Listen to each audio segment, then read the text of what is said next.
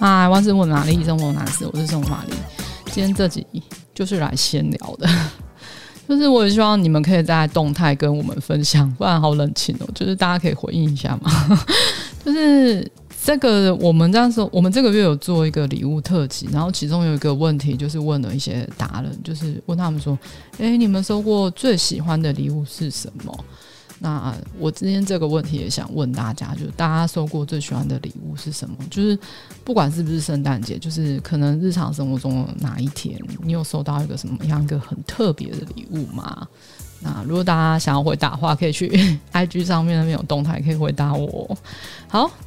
就是当时你这个问题的时候，就是自自己也想了很久，想说如果是人家问我要怎么回答。那后来我就想到说，哦，好像是有一次结婚前，那时候跟先生还在交往。那其实他很不会送的，就是他心思不是很细腻的人。诶，真这样讲好像也不对，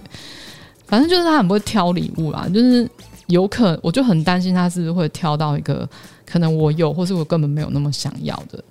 那最后最后他送给我的东西是，哎呦，真的是我想要的，我有点吓到。然后我就问他，哦，我就想说，哦，他真的很聪明哦，他就是跑去问我身边所有的好朋友，就是比较亲密的，那就请他们套话，然后我就真的有被套出来，然后自己也没发现，也许 就也许可能是我自己太，就是我很好套，然后他就他就把我套出来，然后就想说，哦，他。原来这也是一种技巧，就是当你不知道你要送这个人什么礼物的话，或许你可以从他身边的同事啊，或者是说好朋友这边下手，那有可能就会得到一个嗯、他想要的东西，然后也是你觉得嗯你负担得起的答案这样子 啊。那这个虽然有点平常，但我是我自己也想说说一个我送我自己，我觉得我最。我觉得送过最棒的礼物给自己的某一件东西，那就是那一年，就是阿公他过世。其实我心里就是一直很后悔，就觉得说啊，既然没有跟阿公一起出国，其实那个是我人生，我自己那时候在心里有一个蓝图，就是哦，我有一些人生必做的 list，那个就是其中一项。然后不过因为阿公他就是过世了，我知道就是再也没有机会，所以他过世了差不多过了一年半之后，我就赶快规划一些细节，就是比如说安排阿嬷他可能什么时候要拍护照或是干嘛干嘛的这样子，就是我赶快带他出国，我想要完成，我不想要再错过一次这种机会了，所以我就决定。爸妈去出国，然后那时候我们决定去北海道，因为我就觉得他很喜欢日本文化，然后那也比较近，然后而且我们是最后决定是跟团，然后也比较方便这样子。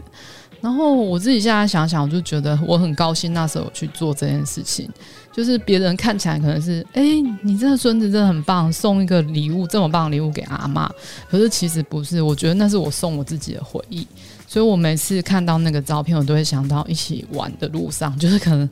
阿嬷她就是一直嫌说啊，怎么坐那么久啊，或者说啊，想要买药这种类似这种小事，我就觉得想起来都会觉得很有趣这样子。那我自己也很庆幸，我自己送了自己这个礼物。所以其实对我我们来说，礼物也不一定是这么具体的物质，就是像前几集说，我可能去买个什么东西，那或许只是一张小卡片，在一个对的时机这样子，或是你可以规划一趟小旅行，创造出两个人共同的回忆，也是一种我觉得无可取代，而且真的会记一辈子的礼物吧。那。主要还是要用心啊！希望大家用心规划。好，如果你喜欢今天的内容，欢迎订阅、按赞五颗星。还是有什么生活上的疑难杂症要请玛丽解决，欢迎留言让我知道。拜。